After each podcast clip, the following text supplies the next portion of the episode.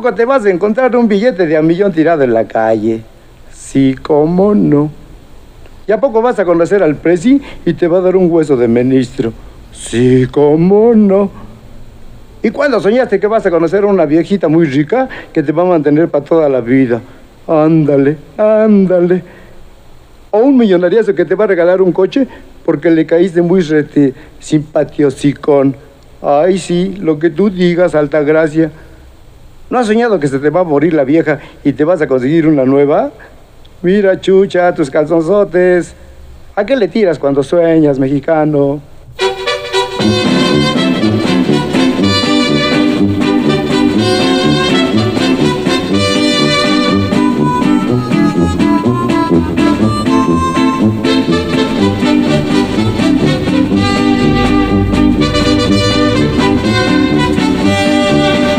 Qué le tiras cuando sueñas, mexicano? Hacerte rico en loterías con un millón. Mejor trabaja ya levántate temprano. Con sueños de opio solo pierdes el camión. ¿A qué le tiras cuando sueñas, mexicano? Con sueños verdes no conviene ni soñar. Sueñas un nada y ya no debes nada. Tu casa está pagada, ya no hay que trabajar.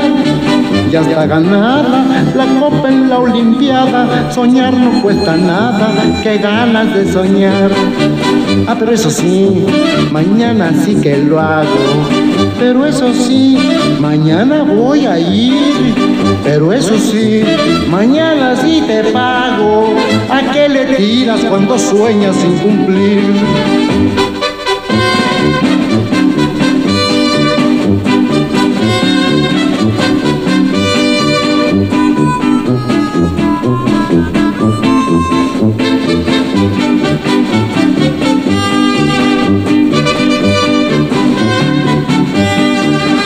¿A qué le tiras cuando sueñas mexicano?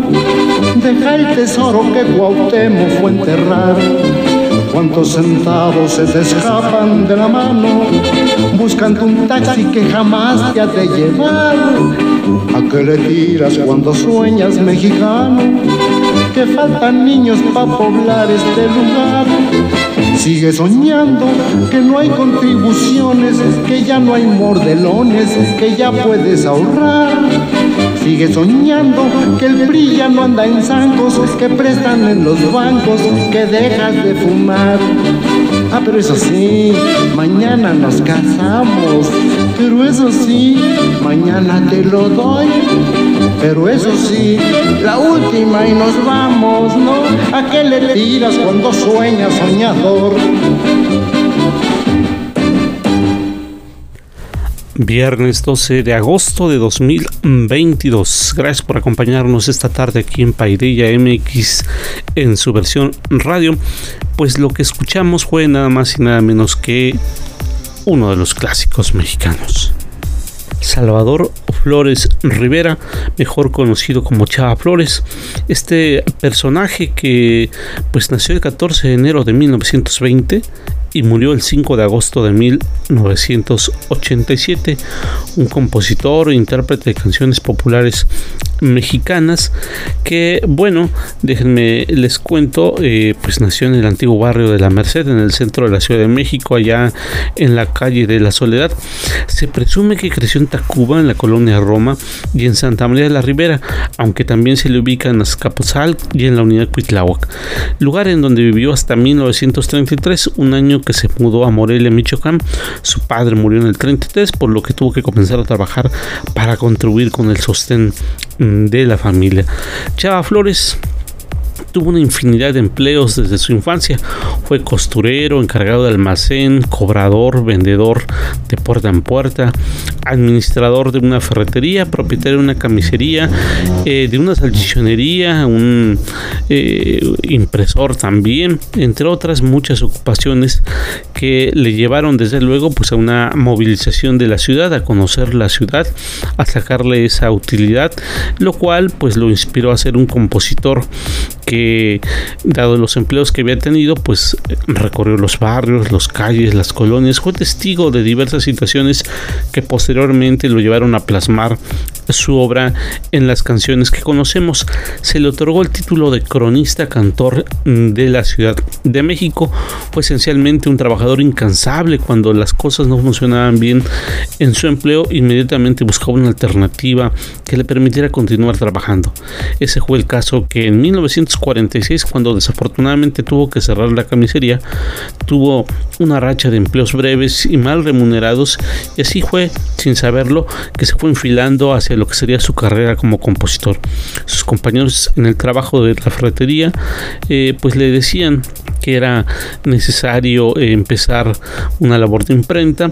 Después eh, las cosas no funcionaron como lo pensó y bueno, pues la imprenta empezó a mejorar. Luego se trató de pues publicar algo que se llamó el álbum de oro de la canción. Eh, posteriormente eh, pues ya con el tema del precio del papel que se elevó hasta el grado que se volvió prácticamente incosteable pues Chava Flores comenzó a editar en 1949 una colección de decorosos y útiles cuadernos de 32 páginas que llamó el álbum de oro de la canción. El precio de cada cuaderno era de 65 centavos y en ellos aparecían las canciones que más gustaban de todos los tiempos. Circuló durante cuatro años al lado del cancionero Pickup. Es justamente en este episodio en el que marcó definitivamente la vida de Chava Flores y el que le abrió las puertas para incorporarse a las filas de compositores e intérpretes de aquella época, pues debido a su publicación y el trato que recibió de los intérpretes y compositores, despertando en él una vocación las eh, canciones que de alguna forma lo catapultaron a la fama, pues es un clásico, dos horas de balazos y el otro que eh, fue conocido como Tertulia. Ambas fueron grabadas por RCA Víctor en 1952. A eso pues se desató esta posibilidad de que se fuera presentando en cabarets, en carpas, que fuera ganando fama en todo el país, en América Latina, en Estados Unidos y ya para el 76 pues había grabado ya siete discos de larga duración y era dueño de una disquera Ageleste así, así la vida de pues este cronista musical de la Ciudad de México, Salvador Flores Rivera, que falleciera un 5 de agosto de 1987 a la edad de 67 años. Así que en homenaje a que pues hace algunos días se conmemoró pues su fallecimiento pues vamos a eh, decidimos eh, tocar arrancar nuestro programa con esto de a qué le tiras cuando sueñas una canción que refleja pues el comportamiento eventual de ciertas situaciones que en palabras del presidente de México pues serían aspiracionistas, Esta idea de que alguien va a llegar y nos va a resolver los problemas cuando en realidad uno es el que tiene que resolverlos. Esto fue Chava Flores, vamos a más adelante escucharemos alguna otra canción de Chava Flores, tenemos también que eh, pues por allí a, otro, a otra invitada musical que ya más adelante escucharemos, pero bueno, quisimos arrancar esta tarde de viernes con eh, Chava Flores, ¿a qué le tiras cuando sueñas? Pues esta tarde tendremos un programa especial que queremos compartir con ustedes. Hay un tema que nos interesa eh, manifestar, socializar con ustedes, que es el tema que está relacionado con Paideia MX. Mañana celebraremos 11 años del surgimiento de Paideia MX, este espacio de divulgación del conocimiento, este espacio que busca compartir con todos y cada uno de ustedes el conocimiento y la divulgación del mismo a través de pues de diferentes medios así que en el tema central hablaremos de ello eh, más adelante vamos a hablar del tema central y del aniversario de Paidilla. Pero bueno, antes de iniciar eh, este tema central, quiero agradecer a todos ustedes los mensajes que eh, suelen enviarnos durante toda la semana a nuestro número de WhatsApp al 33 107 11 434 33 107 11 434 si nos escuchan fuera del país fuera de México pues agréguenle el más 52 33 107 434 agradecer todos los mensajes que nos estuvieron enviando a propósito de nuestro programa anterior. Este, desde luego, felicitaciones a quienes colaboran con nosotros a la doctora Bárbara Cabrera, a la maestra Damaris Marín, por supuesto que a Flor Méndez y desde luego a esta sección que se ha incorporado eh, recientemente y que bueno, ha tenido buenos comentarios. Esta sección que es encabezada, eh, eh, definida y que aborda temas que no habíamos considerado, temas que seguramente a ustedes les es de interés que pues difícilmente pueden escuchar en algún otro espacio y que de alguna forma pues ayudamos a que les permitiera eh, pues saber de situaciones, de escenarios que generalmente no se tienen previstos. La sección a cargo de la doctora Teresa Zamora Lobato. Así que pues gracias a la doctora que eh, pues se suma a este programa que ha estado ya colaborando con nosotros y que de alguna forma pues ayuda a la divulgación de temas que no están considerados originalmente y que por supuesto han sido de interés para ustedes en su sección tips para no financieros. Así que pues gracias a todos ustedes que nos han enviado sus mensajes. Desde luego que los agradecemos y les recuerdo también que tenemos nuestras redes sociales. Paideya MX en Facebook, Twitter, Instagram. También podrán encontrarnos en LinkedIn, en SoundCloud, eh, también en Evox y por supuesto estamos allí en Spotify. Así que pues allí nos pueden encontrar, pueden escuchar este y todos los programas que tenemos aquí semana a semana. Así que gracias a todos ustedes por sus mensajes de felicitación para el programa y para nuestras colaboradoras. Pues bien, dicho lo anterior, eh, pues vamos a nuestro tema central de aniversario. El tema central. El 13 de agosto de 2011 surgió un espacio que más que una consultoría fue un espacio de divulgación del conocimiento, integrada por investigadores, por doctores, por maestros eh, especializados en la divulgación del conocimiento, pues surgió Paideia esta idea del surgimiento de Paideia MX como una consultoría especializada en investigación científica en el campo del derecho y las ciencias sociales y otras áreas del saber, pues fue ganando muy pronto terreno contribuyó a divulgar el conocimiento a través de diferentes espacios para provocar los cambios que la realidad requería en ese momento, derivados de una sociedad en constante movimiento. A través de la propuesta de divulgación del conocimiento eh, vía libros que pudieran hacer asequible el conocimiento y posteriormente la publicación y la aparición de Cuestiones, una revista de divulgación de ciencias sociales y de derecho, pues fue ganando terreno la presencia de Paideia MX. En este proceso de divulgación del conocimiento se fueron sumando algunas otras plumas, algunas otras experiencias que hicieron que pronto fuera insuficiente solo tener el espacio en eh, forma impresa eh, se hizo también la posibilidad de que la divulgación del conocimiento pues llegara al programa de radio y también desde luego a esos videos que tenemos en nuestros canales en redes sociales. Paideia MX, este espacio que ha permitido la divulgación del conocimiento es sin duda alguna una de las consultorías con mayor presencia en divulgación del conocimiento. En este tiempo se han generado más de 40 libros y más de 62 números de la revista Cuestiones. Así, con más de 60 programas de radio, con más de 60 publicaciones de cuestiones con más de 40 libros publicados entre conferencias, presentaciones del libro, entrevistas, programas de radio, programas de televisión.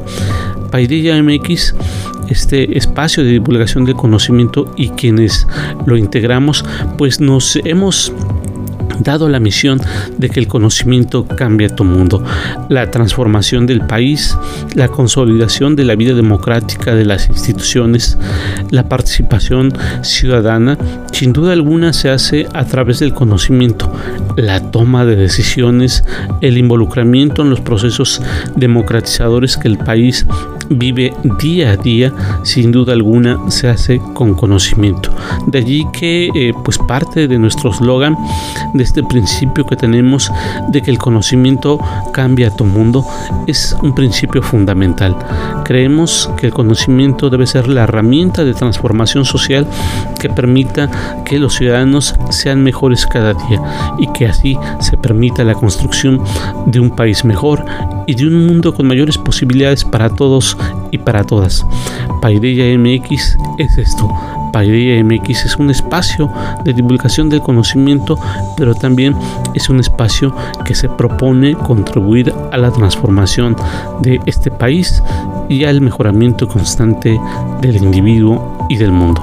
Así que gracias a todos los que nos han acompañado durante estos 11 años y que se han sumado con su pluma a pues la divulgación del conocimiento al proyecto que en Paideia MX tenemos y gracias a los que me han dado oportunidad de encabezar este proyecto de divulgación del conocimiento que conocemos como Paideia MX.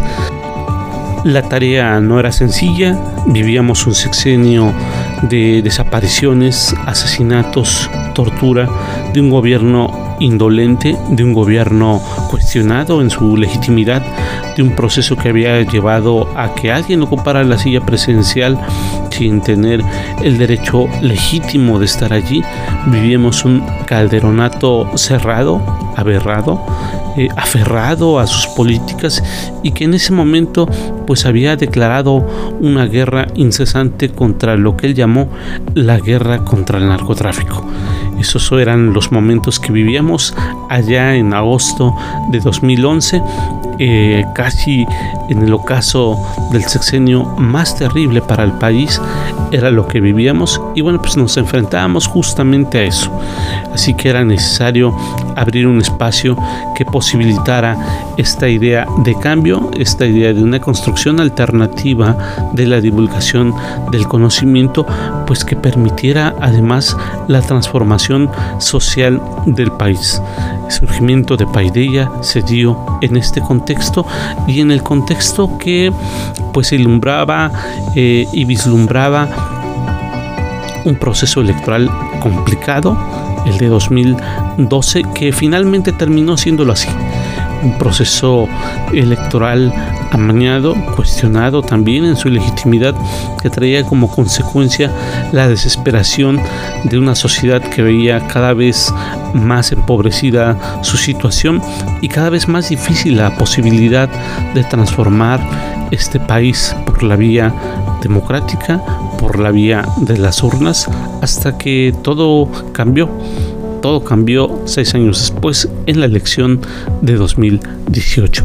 Ese es el contexto en el que surge Paideia MX.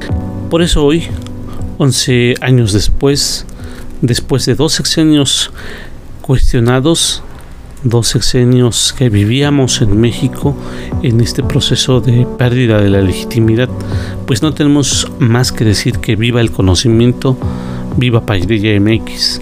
Gracias por estar aquí. Gracias por permitirnos en este tiempo ser el espacio que les lleve conocimiento para cambiar su mundo. Ese fue nuestro tema central aquí en Paideya MX de 11 aniversario. Esta tarde que estamos recordando el surgimiento de Paideya MX en este espacio de divulgación del conocimiento ahora a través de este programa de radio. tenemos conocimiento para ustedes. Y bueno, pues hablando del conocimiento, ¿qué les parece si vamos con la doctora Bárbara Cabrera y su aportación de esta semana? Columna Nornilandia.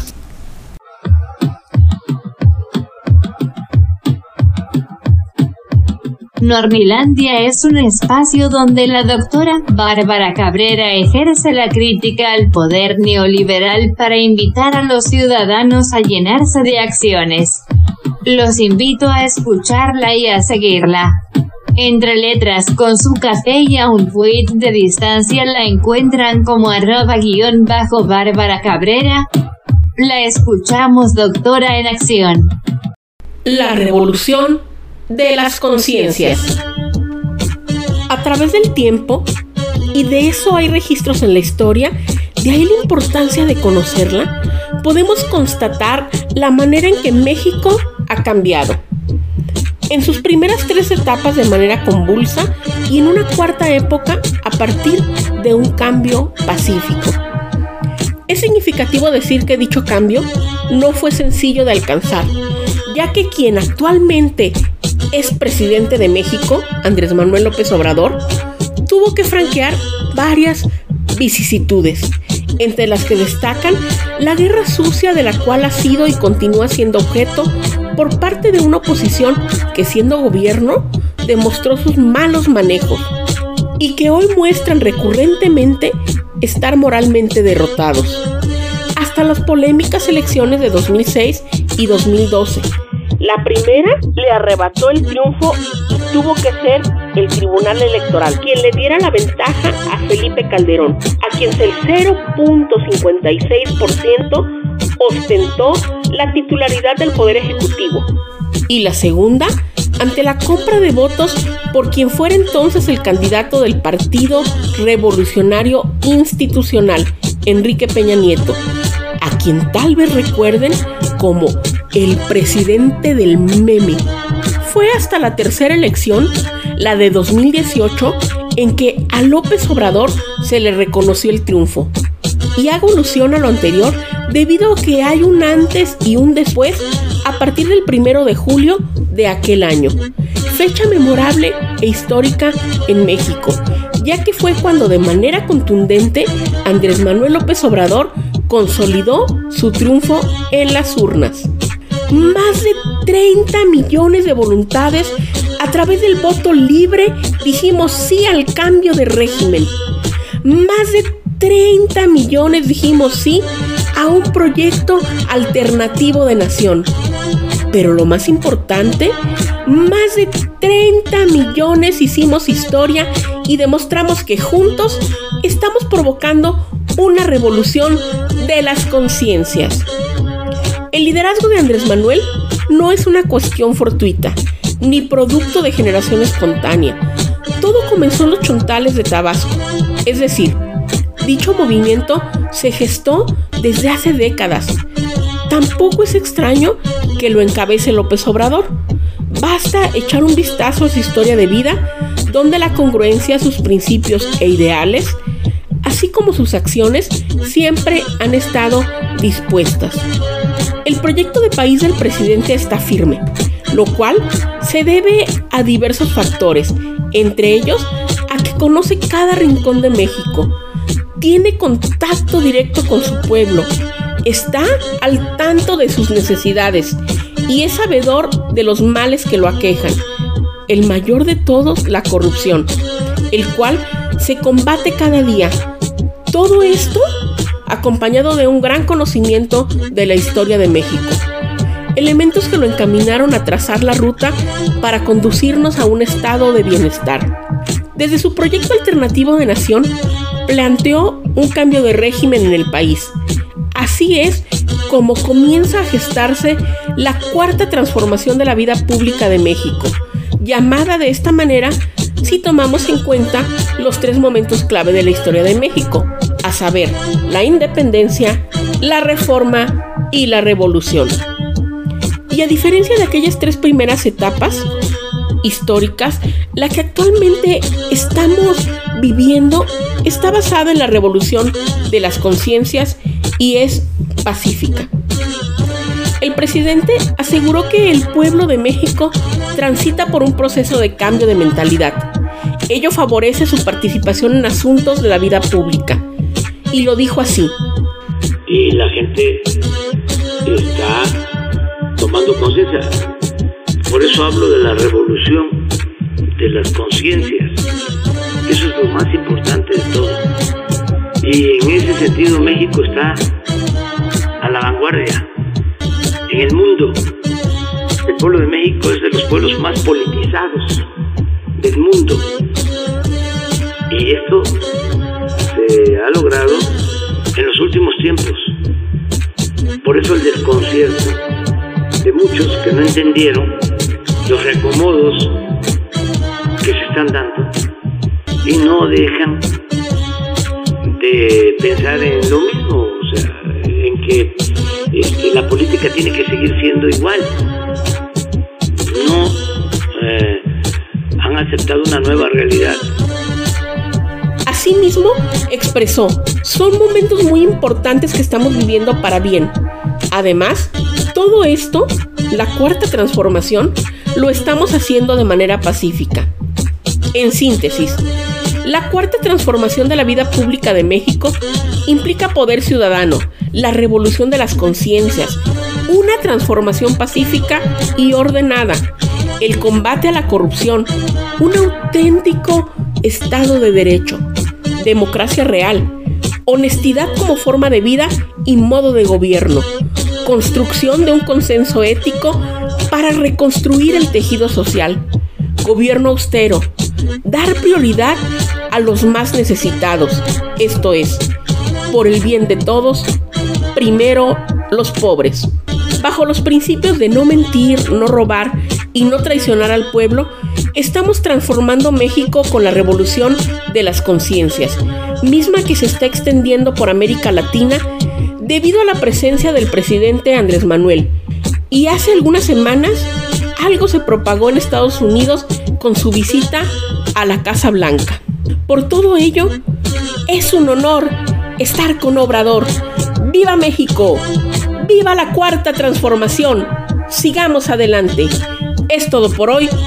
Hasta la próxima, Nornilandia. Los invito a intercambiar puntos de vista acerca de estos temas. La encuentran entre letras con su café y a un tweet de distancia como arroba guion bajo Bárbara Cabrera.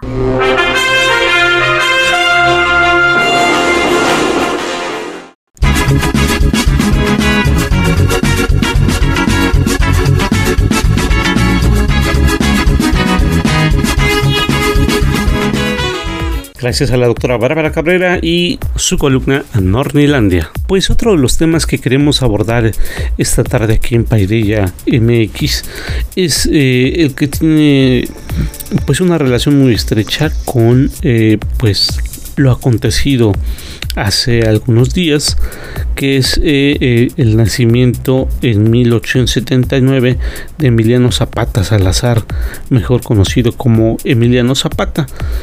Así que eh, pues hablaremos esta tarde también de el caudillo del sur que retó al porfiriato y que se sumó junto a algunos otros luchadores sociales algunos otros eh, pues eh, víctimas del porfiriato de aquel momento para levantarse en armas y responder al llamado que se hiciera en 1910. Pero antes, antes de profundizar sobre Emiliano Zapata, pues vamos a escuchar Lila Downs, Celso Piña y Toto Momposina con la canción que se llama Zapata se queda. Así que vamos a escucharla y regresamos para hablar de Emiliano Zapata.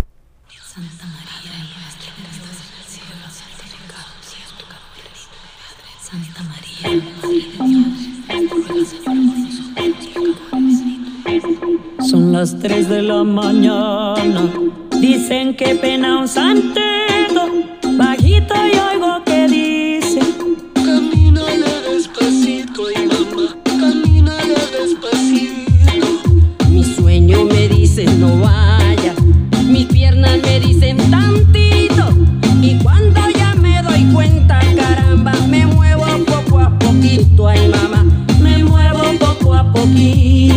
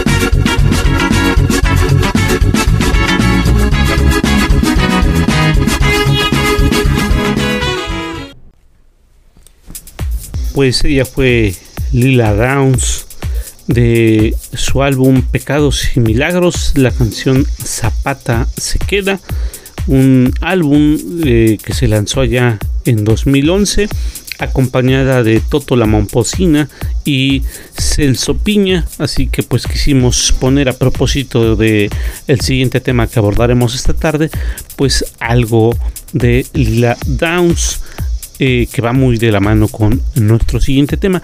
Y el siguiente tema tiene que ver justamente con este pues aniversario del nacimiento de Emiliano Zapata. Déjenme les cuento que eh, Emiliano Zapata Salazar pues nació el 8 de agosto de 1879 en Anehuilco, Morelos sus padres fueron Gabriel Zapata y Cleojas Salazar. Tuvo seis hermanos: Celso, Ramona, María de Jesús, María de la Luz, Jovita y Matilde. Y tres hermanos: Pedro, Eufemio y Loreto.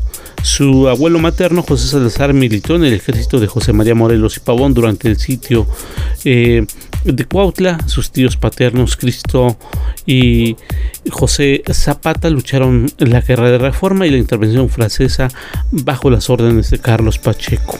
Su infancia se desarrolló en el contexto del latifundismo porfirista en Morelos, eh, donde realizó sus primeros estudios como con el profesor Emilio Vara quien había sido un viejo soldado juarista.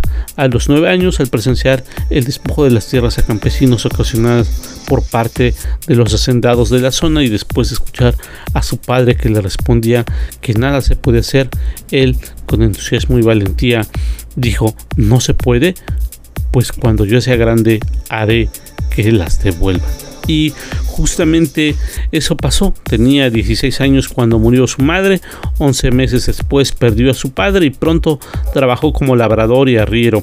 Y el 15 de junio de 1897 fue, fue aprendido por las fuerzas rurales de Cuernavaca durante una fiesta del pueblo de Aneuquilco.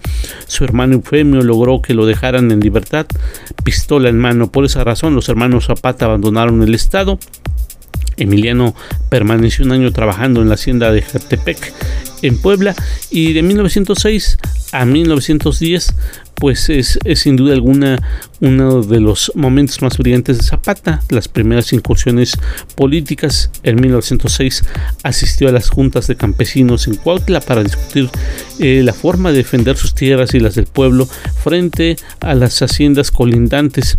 Su rebeldía lo condenó a la conscripción y en 1908 Zapata fue incorporado al noveno regimiento de la caballería bajo el mando de Alfonso Pradillo. En Cuernavaca, Zapata es asignado como caballerango de Pablo Escandón, jefe del Estado Mayor, eh, que después fue trasladado desde luego a cumplir las mismas funciones bajo el mando de Ignacio de la Torre, el famoso yerno de Porfirio Díaz, quien le tomaría el afecto y la destreza que Zapata tenía por los caballos en enero de 1909 fue fundando la Villa del Club de Yala cuando Melchor Ocampo que apoyó la candidatura de la oposición de Patricio Leiva con el gobierno del estado de Morelos eh, pues tuvo como integrantes a la figura de Emiliano Zapata. El 12 de septiembre de 1909 Emiliano Zapata fue elegido, eh, pues digámoslo, el jefe de la zona junto eh, con otros eh, sublevados. Formaron la Junta de Defensa de las Tierras de Neuquilco de Villa de Ayala en Moyotepec, donde empezarían a analizarse documentos que fueron el origen de pues estas disputas que tenían como tarea recuperar las tierras de las cuales habían sido despojados es importante decir que eh, pues este momento en el cual eh, Zapata se levanta en armas pues fue el momento de que Francisco y Madero incumplió con eh, lo que él había prometido. Y pues es el plan de Ayala que redactó junto con Otilio Montaño, un documento que se convertiría en el estandarte y el fiel ejemplo de la ideología de los campesinos morelenses. Este plan que se lanzó el 25 de noviembre de 1911 y en el cual se exigía la rendición de eh, pues eh, el gobierno que se reincorporaran las tierras de los latifundios que se habían creado durante el porfiriato se desconocía a Francisco. Madero como presidente de la República y se reconocía a Pascual Orozco como el jefe legítimo de la Revolución Mexicana.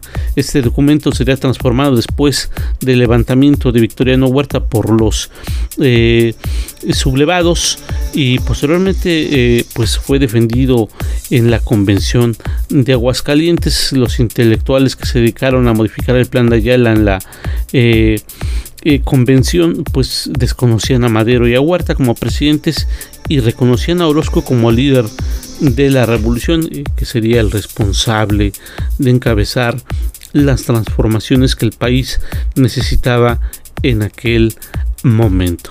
Bueno, pues esto es lo que estamos comentando esta tarde de viernes. Para nosotros era importante hacer referencia pues a estos eh, eh, breves, en estos breves minutos de lo que representó la importancia del nacimiento y de la lucha de eh, Emiliano Zapata con esta contribución hace con el plan de Ayala. Eh, les recuerdo que el doctor Silvino Vergara Nava tiene un libro que hace justamente referencia a este documento de Emiliano Zapata que se llama justamente el plan de Ayala. Así que pues si tienen interés en adquirirlo, pónganse en comunicación con eh, nuestras redes sociales, Paideia MX en Facebook, Twitter, Instagram y también pueden hacerlo a través de nuestro número de WhatsApp 33 107 11 434. Ha llegado el momento de escuchar a la maestra Damaris Marín. Adelante, maestra.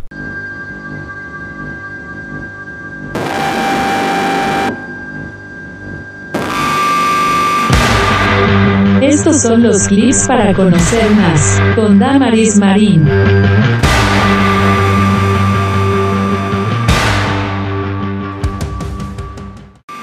Hay un lado oscuro de la nube, es física y contamina. Se tiende a pensar que todo lo digital es más sostenible, pero los servidores necesitan mucha refrigeración, es decir, un espacio físico.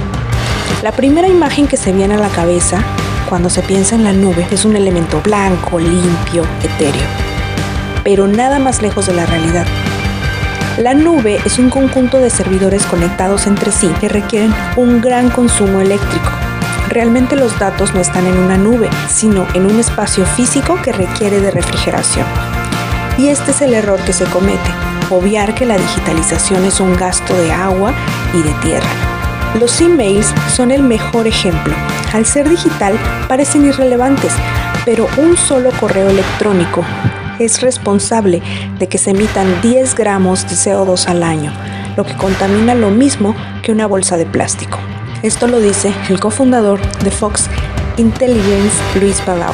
A ello se suma que una hora de videoconferencia con cámara y compartiendo documentos en alta calidad emite hasta un kilo de CO2, o que cada búsqueda en Google tiene una repercusión de 0,2 gramos de CO2 según el propio buscador. Son acciones que se realizan de manera rutinaria, casi inconscientemente, pero que tienen un impacto en el medio ambiente. Durante la pandemia, parte de la vida y del trabajo se trasladó al mundo online y como consecuencia, la frecuencia con la que se llevaron a cabo estas acciones se disparó. En horario laboral creció el volumen de emails y videollamadas y fuera del horario el streaming se disparó también. Pero hay que poner los datos en perspectivas. Las videoconferencias ahorran emisiones si se compara con el impacto de la gente desplazándose. Es por esto que hay que tomar ciertas medidas para evitar el uso físico de la nube. La clave no está en no usar el tipo de instrumentos, sino en analizar para qué se están usando. El problema es el uso incorrecto que estamos haciendo el día de ello. La digitalización es necesaria, pero no somos conscientes de cómo ejecutarla bien. No lo hacemos de manera eficiente. Para reducir el impacto a nivel individual, se recomienda elegir televisores normales sobre las conectadas, enviar archivos mediante un enlace en lugar de ficheros y reducir el uso de la cámara en las llamadas. Con frecuencia hay dos hablando y 15 mirando. Estas personas deberían apagar la cámara y la intervención no perdería calidad. También podremos eliminar los correos regularmente en lugar de almacenarlos hasta el infinito y utilizar USBs o discos duros para compartir la documentación. Soy Damaris Marín y me encuentras en Twitter como arroba damarismarín-bajo. Estos fueron los clips para conocer más con Damaris Marín.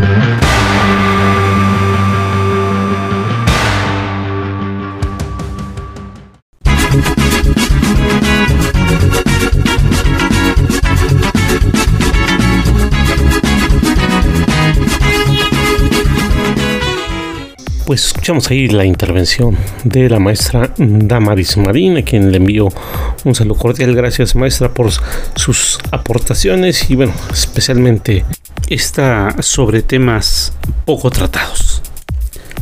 Pues eh, les recuerdo que esta tarde tenemos uh, música de Chava Flores. Y ya tuvimos a Lila Downs, pero bueno, estamos recordando a Chava Flores también. Y eh, cuando pensábamos sobre qué compartirles en nuestro programa de aniversario de eh, este recordatorio que tenemos del surgimiento de Paideya MX y que tendríamos como invitado a Chava Flores, pues pensábamos cuál sería la selección musical oportuna para escuchar a este cronista musical de la Ciudad de México que no solo, eh, para decirlo en ese contexto, pues no solo retrata la Ciudad de México, sino que puede eh, adecuar este, estas historias a varias partes de la ciudad del país y desde luego, dado a, eh, las situaciones con las distancias necesarias, pues a algunos otros lugares de nuestro continente.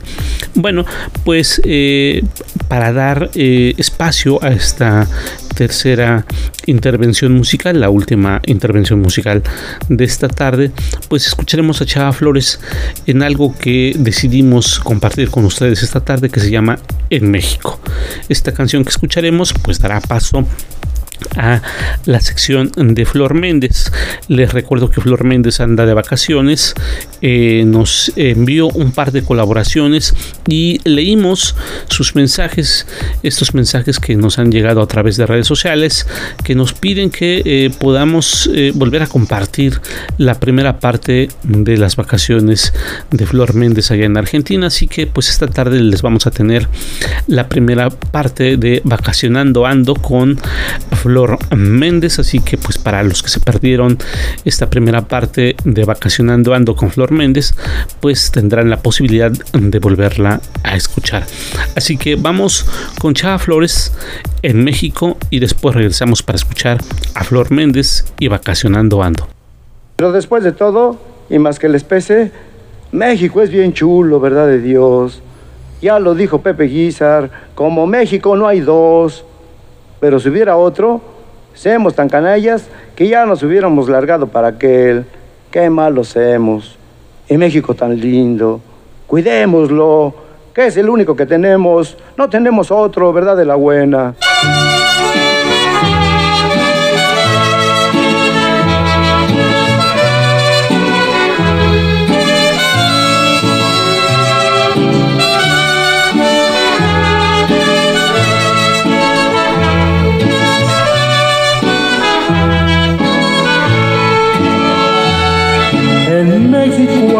Montaña que ve hacia el mañana con gran resplandor.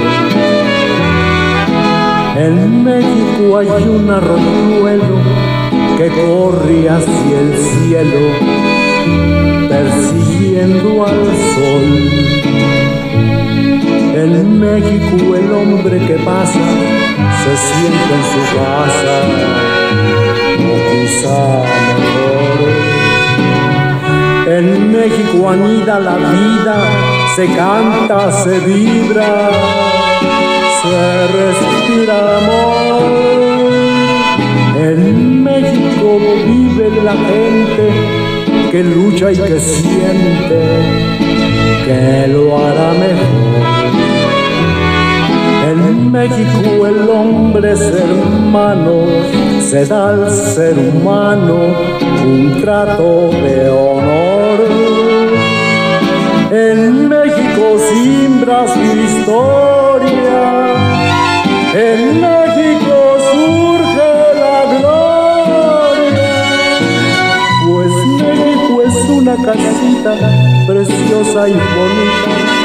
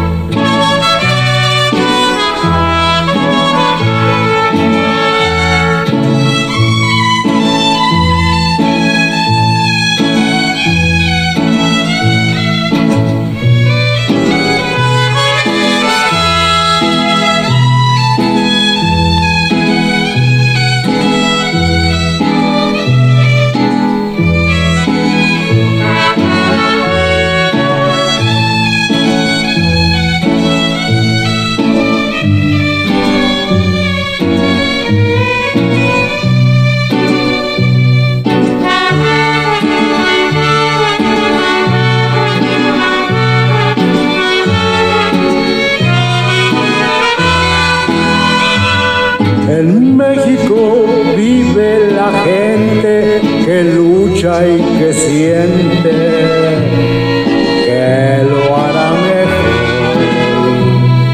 En México el hombre es hermano, se da al ser humano un trato de honor.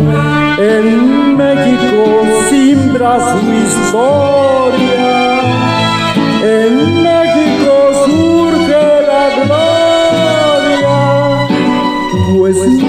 es una casita preciosa y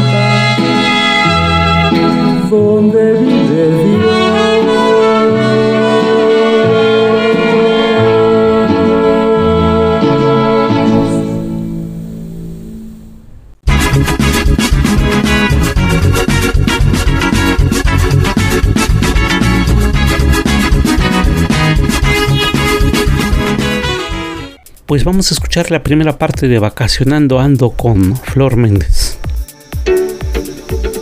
Vacacionando Ando con Flor Méndez.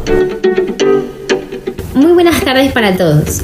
Les cuento que en el mes de julio en Argentina transitamos las vacaciones de invierno, por lo que la propuesta para este segmento es poder, saliendo un poco de la rutina, contarles un poco de cómo las viví.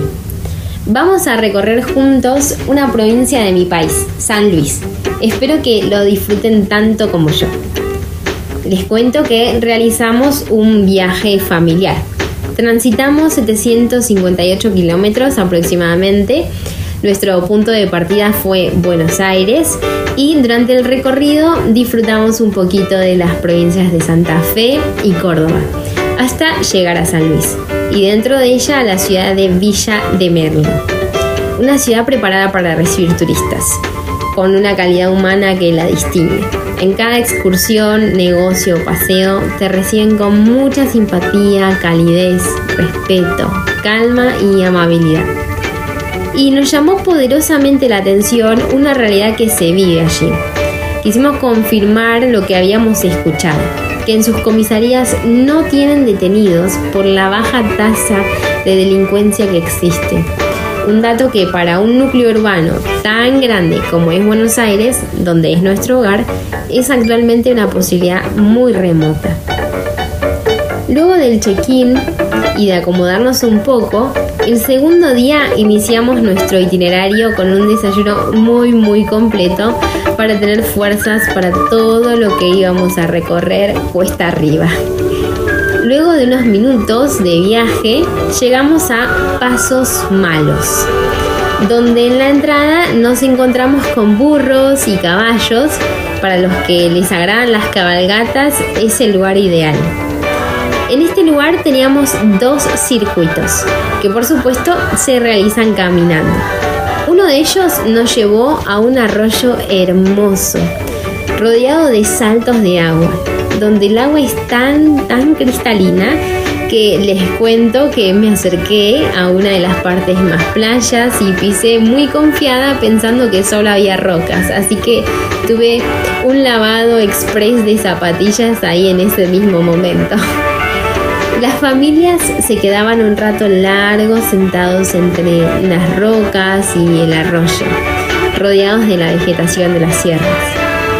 El otro sendero, un poco más angosto, no tan apto para los que les temen a las alturas, nos llevaba a un mirador, donde teníamos una visión panorámica de toda la ciudad. Realmente valía la pena la subida.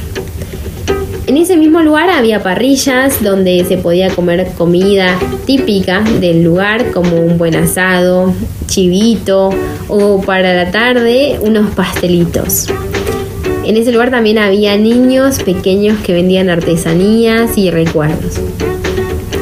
Ese mismo día fuimos a Azud, donde pudimos disfrutar de una reserva que en su centro tenía una laguna artificial preciosa. Allí nuevamente nos encontramos con dos caminos. En el primero, mientras recorrías, encontrabas leyendas, historias que llevaban a que la imaginación vuele. Y en el segundo trayecto era un camino con realidad aumentada. Si tenías un celular, por medio de una aplicación podías escanear un código QR y con ello ver la flora y la fauna característica de la zona en 3D. Un dato que conocimos a través de los guías turísticos es que Merlo es el tercer microclima del mundo, después de California en los Estados Unidos y Suiza. Realmente lo comprobamos. En la otra punta de la ciudad visitamos la Reserva Florofaunística del Rincón del Este, que cuenta con 36 hectáreas y nos encontrábamos a 1200 metros de altura.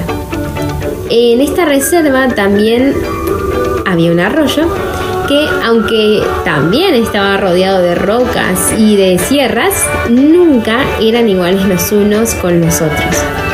Creo que la naturaleza tiene esa capacidad de que aún siendo muy similares, cada lugar tiene su encanto y combinado con otros factores hace que sea un lugar único. Lograr ver la inmensidad de estas sierras al pararse al pie de una de ellas creo que es algo que nos hace comprender muchas cosas. Nos cambia la perspectiva. La creación supera nuestro entendimiento en muchos aspectos. Hay tanta belleza en esta combinación de saltos de agua, sierras, animales, calma, silencio, que en muchos casos es más bella que toda obra humana. En esta reserva nos encontramos con la guardaparque Isolina de 82 años de edad, una mujer que ama ese lugar, su hogar, que trabajó por años para limpiar lo que antes era un basural. Rehabilitó a miles de aves recuperadas del cautiverio para que hoy sea un lugar de disfrute y de resguardo para tantos animales. Todo ello sin ánimo de lucro.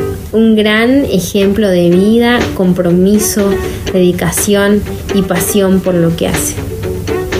Nos leyó una frase muy conocida que nos dejó a todos los oyentes reflexionando. Solo después que el último árbol sea cortado, solo después que el último río haya sido envenenado, solo después que el último pez haya sido atrapado, solo entonces nos daremos cuenta que no podemos comer el dinero. La charla fue muy interesante. Tenía una audiencia muy variada de todas las edades, algunos sentados en el piso, otros en canteros y otros, como en mi caso, sentados arriba de algunos árboles que nos servían de palco. Estábamos completamente rodeados de miles de especies de aves. Cada una de ellas nos dejaba maravillados por sus combinaciones de colores y tamaños. En ese momento Isolina puso a unos metros de distancia para atraer a las águilas comida. Luego de unos minutos en los que nos mantuvimos en silencio, las águilas vinieron a buscarlo. Una experiencia muy linda en la que pudimos apreciar desde muy cerca aquello que a veces ni las mejores cámaras pueden captar. Cuando ya había terminado ese tiempo, nos acercamos a saludar a Isolina y en ese momento, un poco fuera de programa, nuevamente descendió el águila a buscar más alimento. Y justo estábamos tan cerca que voló a muy pocos centímetros de mi cabeza. También tuvimos el privilegio de que varios zorritos se acercaran a nosotros y los pudimos alimentar y sacar muchas fotos. Vimos a muchos disfrutando de la tirolesa y del parapente. Yo esta vez no me animé a tanta altura. Además, conocí a muchas personas con las que nos intercambiamos fotos y videos. Y una de ellas nos contó cuántos kilómetros recorría por día para obtener las mejores tomas. Espero que a través de estas palabras hayan podido viajar conmigo y conocer esta hermosa provincia argentina. No se pierdan el programa del próximo viernes en el cual terminaremos esta travesía juntos. Les envío un saludo enorme a todos los oyentes.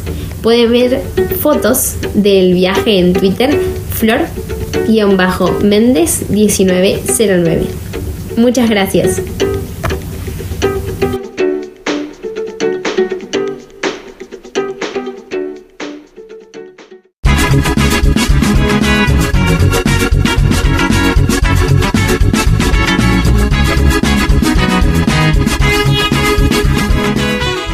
Pues esa fue la petición cumplida, la primera parte de Vacacionando Ando con Flor Méndez.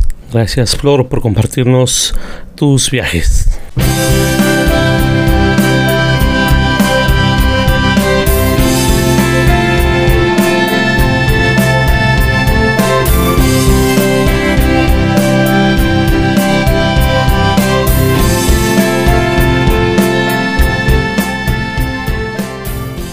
Pues llegamos al final de nuestro programa esta tarde de viernes. Gracias a todos los que nos han enviado sus mensajes a través de nuestro número de WhatsApp. Se los recuerdo: 33 107 11 434. 33 107 11 434. Y bueno, la recompensa para los que se quedaron hasta este momento del programa es la siguiente para los primeros tres tuiteros que nos digan ellos cómo comparten conocimiento a través de nuestras redes sociales. Nuestra red en Twitter, Paideya MX en Twitter, que nos digan cómo comparten conocimiento. A los primeros tres tuiteros, tuiteras que nos digan cómo comparten conocimiento, les estaremos eh, obsequiando una suscripción a cuestiones, una suscripción semestral a cuestiones. Ya este pues será la versión digital. Así que pues este así que nos díganos cómo comparten conocimiento etiqueten por supuesto a Paideia MX sigan la cuenta sigan la cuenta de Paideia MX y este pues una vez que nos digan cómo comparten conocimiento el equipo de Paideia se pondrá en comunicación con ustedes para hacerles llegar la suscripción digital de Revista Cuestiones, esta eh, suscripción semestral de Revista Cuestiones. Y bueno, pues a través de nuestras redes sociales también pueden tener comunicación con nosotros, Paideia MX en Twitter, en Facebook, en Instagram. Por hoy es todo. Gracias por acompañarnos. Nos despedimos. Hasta la próxima. Y recuerden, el conocimiento cambia tu mundo.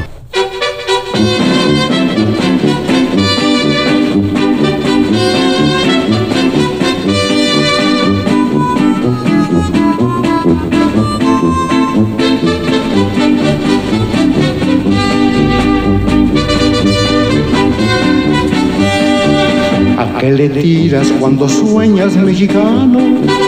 Hacerte rico en loterías con un millón. Mejor trabaja ya levántate temprano. Con sueños de solo pierdes el camión. ¿A qué le tiras cuando sueñas mexicano? Con sueños verdes no conviene ni soñar. Sueñas un nada y ya no debes nada, tu casa está pagada, ya no hay que trabajar. Ya está ganada la copa en la olimpiada, soñar no cuesta nada, qué ganas de soñar. Ah, pero eso sí, mañana sí que lo hago. Pero eso sí, mañana voy a ir. Pero eso sí, mañana sí te pago. ¿A qué le tiras cuando sueñas sin cumplir?